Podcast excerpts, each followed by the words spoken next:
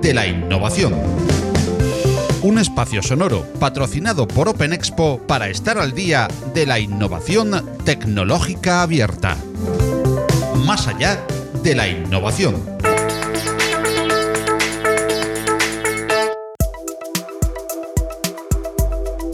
Biobot es un vocablo que ha sonado en todos los medios en este comienzo del 2020, si bien no es un concepto nuevo. Lo realmente novedoso son una especie de estos biobots llamados xenobots, pertenecientes a la clase de los biobots blandos o suaves. Si todo esto te parece un poco enredoso, vamos a tratar de poner algo de luz en el tema y en tus oídos en esta edición de Más allá de la innovación, donde los protagonistas son los biobots. Los biobots se suelen definir como aquellos robots inspirados en la naturaleza, con forma, incluso en algunos casos, de animal, con el fin de aprovechar las cualidades de, por ejemplo, desplazamiento que vemos en muchos seres vivos. Surgieron así bots como Spot Mini, un robot con forma de perro que imita los movimientos y la forma de actuar y desplazarse de los canes y que fue diseñado y construido por Boston Dynamic. De igual modo, a este grupo pertenece SnakeBot, un robot con forma de serpiente que aprovecha una función similar al reptado y su forma alargada para introducirse en oquedades o espacios angostos. Un caso curioso de este tipo es Mars B, un diseño de bots de la NASA con forma de abeja para la futura colonización de Marte que aporta grandes ventajas por su forma de vuelo en baja gravedad y por ahorro de energía. Todos estos robots son metálicos, plásticos o de material sintético. Pero la gran novedad en BioBots llega cuando se emplean tejidos orgánicos en la fabricación de estos robots. A la familia de estos biohíbridos pertenecen los protagonistas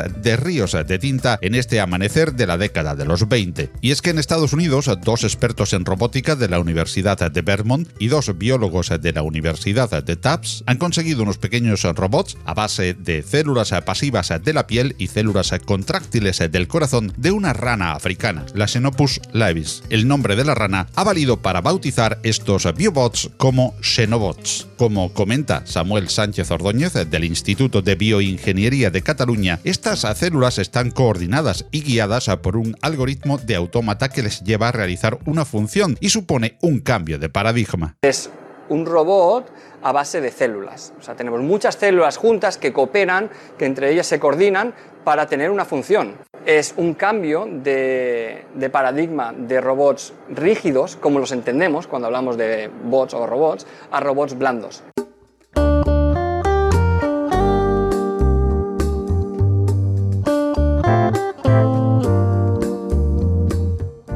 En el superordenador Deep Green de la Universidad de Vermont, los científicos creadores de estos Xenobots simularon miles de agregados de diferentes formas para intentar predecir y guiar su comportamiento. Los científicos reconfiguraron sus biobots para mostrar principalmente cuatro tipos de comportamientos: la manipulación de objetos, el transporte de objetos, el comportamiento colectivo y la resistencia y escalabilidad de estos aglomerados celulares. El algoritmo no solo facilita la automatización o el guiado, sino que en primer lugar predice dónde poner las células según la función que se pretenda, como nos comenta de nuevo el bioingeniero Samuel Sánchez. Ellos lo que hacen es un algoritmo fantástico que pueden predecir dónde poner las células.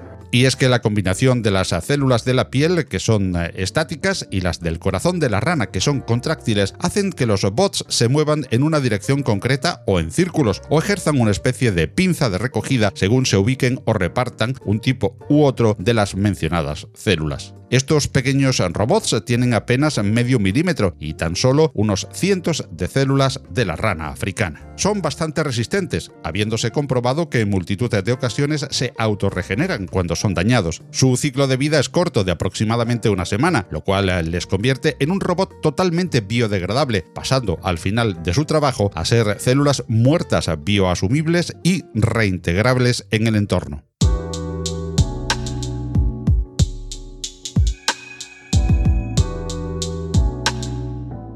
Aunque mucho se ha filosofado sobre las implicaciones de la creación de vida después de hecha pública la noticia de la fabricación de estos Xenobots, la verdad es que incluso sus mismos creadores no la consideran un organismo vivo, sino un robot formado por células vivas y de programación relativamente fácil. Si bien es verdad que el próximo camino de trabajo en el que están inmersos es en la reproducción, lo que vendría a otorgarles otro de los rasgos definitorios de un ser vivo. Aunque todo ello está aún lejos, más cerca aparecen aplicaciones prácticas de estos pequeños biobots biodegradables como la limpieza de zonas contaminadas o áreas infectadas de los famosos microplásticos. Igualmente innumerables son las aplicaciones sobre las que se idea su uso en medicina y farmacología, tanto en la detección de enfermedades como en las intervenciones o desobstrucción de arterias y en la aplicación localizada de fármacos.